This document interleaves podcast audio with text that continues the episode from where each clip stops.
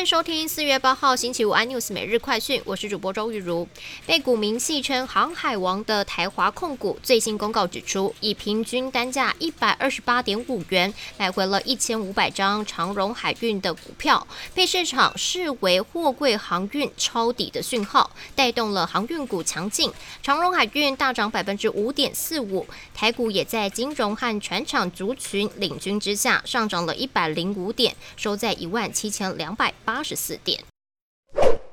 再来关心国内疫情，今天新增三百八十四例的本土，其中以新北市一百四十六例最多。就连总统府官邸也传出有确诊案例的足迹。总统蔡英文紧急取消了行程，经过医疗团队筛检的结果，蔡总统为阴性，目前健康状况良好。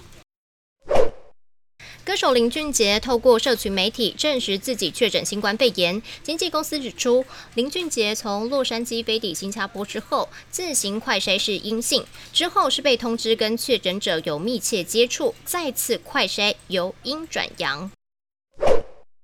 总部位于英国的破产专家 Real Business Rescue 将世界上最富有的公司市值换算成 GDP，再拿来跟各国比较，结果显示苹果排在全球第八，仅次于法国，而微软排名第九，价值超过意大利。